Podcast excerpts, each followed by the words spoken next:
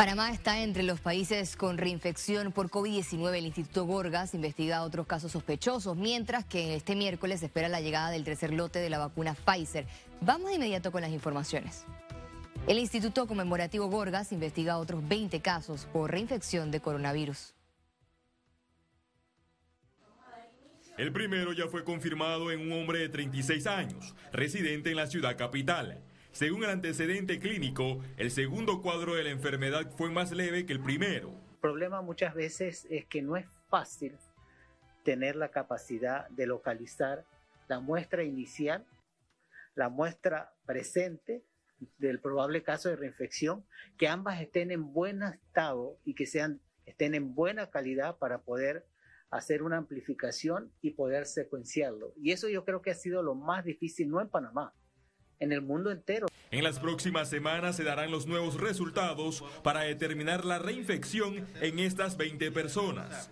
Hemos tenido casos que, bueno, en este caso son muy específicos, que son los del oncológico. Hemos tenido casos del complejo hospitalario. Hemos también tenido casos de la clínica Juan Miguel Valdés, todo enviado por los médicos que le están dando seguimiento a sus pacientes. Estos casos, vamos a decir, clínicamente, parecen cumplir con los requisitos de una reinfección. Eh, varios de ellos se ha podido eh, aislar y crecer el virus. Los científicos panameños manifestaron que estos casos deben tener 90 días entre la primera y segunda infección. Por lo menos en este caso, en este, en este sujeto en específico, observamos que entre el primer virus y el segundo virus hay más de 20 cambios de, de letras, 20 cambios de nucleótidos. Dentro de esos cambios hay alrededor de 10 cambios en la proteína de la superficie, que es la proteína hacia la cual principalmente van dirigidos los anticuerpos que nosotros producimos cuando nos infectamos. Al principio, 120 casos cumplían con la alerta de sospecha. Sin embargo, la cifra bajó después de los resultados técnicos y científicos logrados en la secuenciación. Félix Antonio Chávez, Econius. Este miércoles llegará a Panamá el tercer lote de vacunas Pfizer con 77.200 dosis. Con la llegada de las vacunas, la jornada de inmunización continuará con los adultos mayores de 60 años y los grupos de la etapa 1B. Tenemos 120 mil en ese grupo grande donde tenemos trabajadores de salud de primera línea, trabajadores de salud que no fueron vacunados inicialmente, los adultos mayores de 60 que están en asilos y casa hogar y encamados, los discapacitados mayores de 16 años de edad, los trabajadores del aseo y la Fuerza de Tarea Conjunta, ¿no? sobre todo SINAPRO, Cruz Roja y la fuerza pública que está eh, en las calles ayudándonos con la trazabilidad. Los acuerdos con Pfizer contemplan 450 mil dosis en el primer trimestre de 2021, pero no descartan un volumen más alto tras negociaciones con otras casas farmacéuticas. 216 mil de COVAX. Eh, que eh, es la de AstraZeneca, son 667 mil antes de marzo. Ese es un número excelente. Los científicos vaticinan resultados positivos con el aumento de la vacunación. De pronto vamos a ver eh, un, repunte, eh, pero no en casos, sino un repunte en, en, el número de inyecciones que se van a aplicar en el país. Y esperemos que eso empiece ya a impactar, ¿no? Lo primero que uno intenta impactar es que el personal de salud esté sano, que eso ya lo estamos logrando porque vacunamos prácticamente a todo el personal de salud de primera y segunda línea. Lo segundo es impactar en la mortalidad y en, y en la tasa de hospitalizaciones y eso se va a conseguir inmunizando a la gente mayor de 60 con comorbilidades. Y lo tercero es lo que ya se está viendo en Israel, que es impactar la pandemia. El vacunómetro de Panamá refleja más de 55.600 dosis administradas. Félix Antonio Chávez, Econius. El movimiento Todo Panamá y la Asociación de Hospitales Privados de Panamá solicitaron a las autoridades concretar una alianza público-privada con el fin de agilizar el proceso de vacunación masiva en el país. Como hospitales siempre hacemos vacunaciones masivas a lo interno y a lo externo eh, y consideramos que es una buena oportunidad para que el gobierno, o sea, para ayudar al gobierno a esa, a esa vacunación masiva, o sea, hacerla extensiva a, todo a todo lo que se pueda hacer siguiendo las fases de ellos mismos, ¿no? O sea, de, la vacunación de mayores de 60 años, con discapacidades o las indicaciones de ellos. O sea, nosotros no nos saldríamos para nada de su programación. El número de pacientes en cuidados intensivos por COVID-19 cayó por debajo de los 200 por primera vez en el 2021. Veamos en detalle las cifras del MINSA. 337.087 casos acumulados de COVID-19. 566 sumaron nuevos contagios por coronavirus.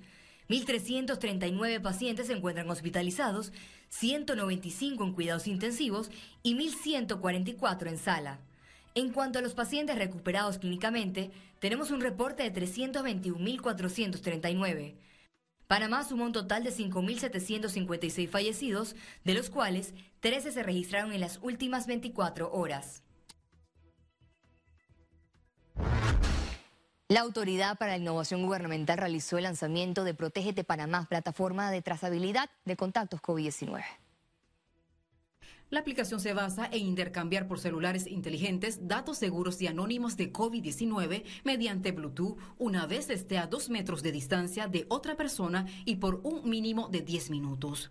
Si un usuario estuvo cerca y obtiene un resultado positivo en la prueba de detección COVID-19, este le puede notificar a los que hicieron contacto con él. La plataforma contará con las bases de datos de los resultados de pruebas de COVID-19 que se hagan en la Caja de Seguro Social, MINSA y clínicas privadas. Nosotros venimos trabajando en conjunto con diferentes gremios. Adicional, hemos contado con el apoyo del Metro y de Mi Bus, en el cual vamos a estar haciendo una campaña de masificación para que las personas descarguen este aplicativo y que los configuren, para poder que todos podamos ser alertados de una manera rápida y segura de que somos, en algún momento estuvimos expuestos a un paciente con COVID. Sabemos que la única manera de ganarle al COVID es con una rápida detección y poder controlar los posibles contagios. La Comisión de Presupuestos de la Asamblea Nacional aprobó un traslado de partida al Ministerio de Salud por más de 28 millones de dólares. El ministro Luis Francisco Sucre señaló que 27 millones serán para pagos de sobresueldos y décimo tercer mes y un millón de dólares para los servicios médicos especialistas cubanos. Ante los cuestionamientos de diputados por regularidades en la vacunación, el titular del MINSA manifestó que no permitirá que el proceso del plan se rompa. La Asamblea Nacional instalará una subcomisión para buscar respuestas ante el caso de abusos a menores en albergues. Nosotros estamos reuniendo esta misma semana entre miércoles y jueves y allí vamos a crear una subcomisión la cual se va a encargar de citar a los magistrados, a los tribunales de familia, a las ONG, a toda la sociedad porque hay que buscarle una respuesta. Es importante el castigo, la certeza del castigo, pero también es importante qué vamos a hacer y evidentemente el sistema está fallando. El sistema está fallando y no estamos protegiendo a nuestros niños como Estado. Aquí hay un papel que tiene que jugar el órgano judicial. Recordemos que los tribunales de familia y la Fiscalía de Familia tienen la responsabilidad jurídica de nuestros menores. Este lunes se reactivaron las protestas por los abusos a menores de edad en albergues. El primer movimiento en rechazo por las acciones del gobierno con relación a las denuncias se registró en la vía trasísmica por un grupo de estudiantes de la Universidad de Panamá que pidió castigo y destituciones. Luego otros manifestantes se trasladaron hasta las instalaciones de la Procuraduría de la Nación para exigir al procurador aceleración en las investigaciones, donde hay ocho procesos y una audiencia para el 2023. La jornada ciudadana finalizó con consignas y pancartas en las afueras del Ministerio de Desarrollo Social.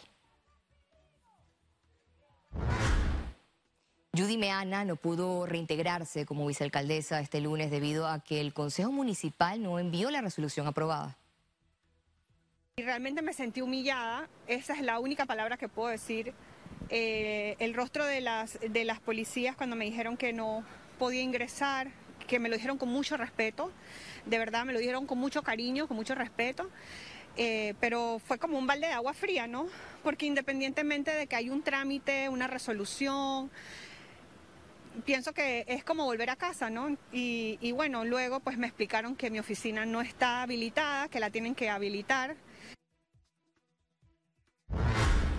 Este lunes, más de 46 mil docentes iniciaron la semana de organización previo al inicio del año escolar del próximo primero de marzo. Durante este primer día, los educadores abordaron con directores de los centros educativos cómo se desarrollarán las jornadas virtuales y la implementación de clases por televisión y radio.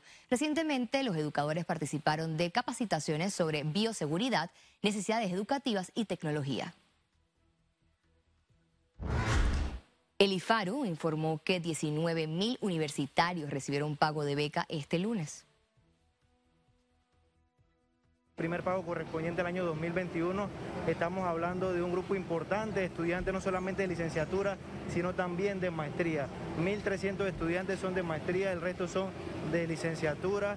Es un pago importante porque es el primer pago del año que van a estar recibiendo estudiantes que tienen becas vigentes.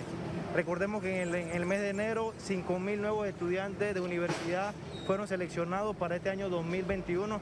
Esos estudiantes todavía no van a cobrar porque estamos en el proceso de recepción de documentos que va a iniciar en el mes de marzo. Economía. Este lunes inició la construcción de la línea 3 del Metro de Panamá, la cual será un alivio de movilidad para residentes de Panamá Oeste. A continuación los detalles. El presidente Laurentino Cortizo entregó la orden de proceder para la línea 3 del metro al consorcio HPH Joint Venture. Se trata de una inversión superior a los 2.844 millones de dólares. Para mejorar la infraestructura pública y para tener un transporte público acorde con el siglo XXI, mejorar la calidad de vida de las personas. Les prometemos que seremos un aliado estratégico creando los empleos y contribuyendo al beneficio social para luchar conjuntamente en estos momentos tan difíciles, ratificando de esta manera que estamos listos para darle nuestra plena solidaridad a lo largo de la ejecución. En el acto, las autoridades dieron la primera palada del proyecto, el cual en su primera fase tendrá una extensión de 24.5 kilómetros, movilizará a 160 mil pasajeros diarios y generará más de 5 mil empleos. Vamos a dar inicio a partir del patio que se encuentra en Ciudad del Futuro. Eh, ya en estos momentos el contratista está haciendo estudios de suelo eh, eh, y vamos a atacar cuatro quitos importantes del área oeste. El contratista está estableciendo unas oficinas temporales ahora mismo en Panamá Pacífico y pronto va a empezar a trabajar en la, en la implantación de unas oficinas permanentes en el sitio del proyecto. Que las personas que están interesadas tienen que dirigirse a estas oficinas para llevar su currículum. Serán 14 estaciones entre Panamá y Panamá Oeste. El recorrido iniciará en Albrook Mall y continúa a Balboa, Panamá Pacífico, Loma Cobá, Arraiján, Arraiján Mall, Burunga, Nuevo Chorrillo, Cáceres, Vista Alegre, Vista Alegre 2, Nuevo Arraiján, San Bernardino y culmina en Ciudad del Futuro. Antes de que se termine la primera etapa vamos a hacer recomendaciones sobre cómo vamos a integrar la chorrera a este proyecto. Nosotros estamos eh, haciendo un cronograma de trabajo de que en el túnel debe iniciar al mes 24, una vez dado la orden de proceder, o sea, a partir del día de hoy al mes 24 este monorriel de transporte masivo contará con intercambiador de buses y estacionamientos en tres estaciones. Ciara Morris, Econews. Inició una nueva semana de reaperturas. Los gimnasios, a pesar de tener permiso para operar desde este lunes, decidieron reabrir a partir del primero de marzo. En el decreto anterior, eh, la fecha de apertura era el primero de marzo y nos estábamos preparando para el primero de marzo. El viernes cuando salió la noticia después de mediodía, ya se nos complica un poco contando de que el sábado y domingo era cuarentena total también. O sea que imposible hacer las adecuaciones y todos los arreglos necesarios que se tienen que tener para recibir a nuestros clientes. En esta semana eh, vamos a estar eh, gestionando todo el tema de la limpieza, desinfección, eh, el tema de los, todos los colaboradores que se reintegran, Sí que estamos en este proceso, así que decidimos dejar la fecha original de primero de marzo para la apertura. Los gerentes de gimnasios reiteraron que a partir del primero de marzo que las personas podrán volver a ejercitarse en estos espacios deberán mantener distanciamiento. Además, las máquinas y equipos deben ser desinfectados antes y después de utilizarlos. La mascarilla sigue siendo obligatoria en las instalaciones. Al regreso de internacionales y recuerde, si no tiene la oportunidad de vernos en pantalla, puede hacerlo en vivo desde su celular a través de una aplicación destinada a su comodidad. Es Cable Onda Go, solo descárguela y listo, ya venimos. En tan solo minutos volvemos con ustedes.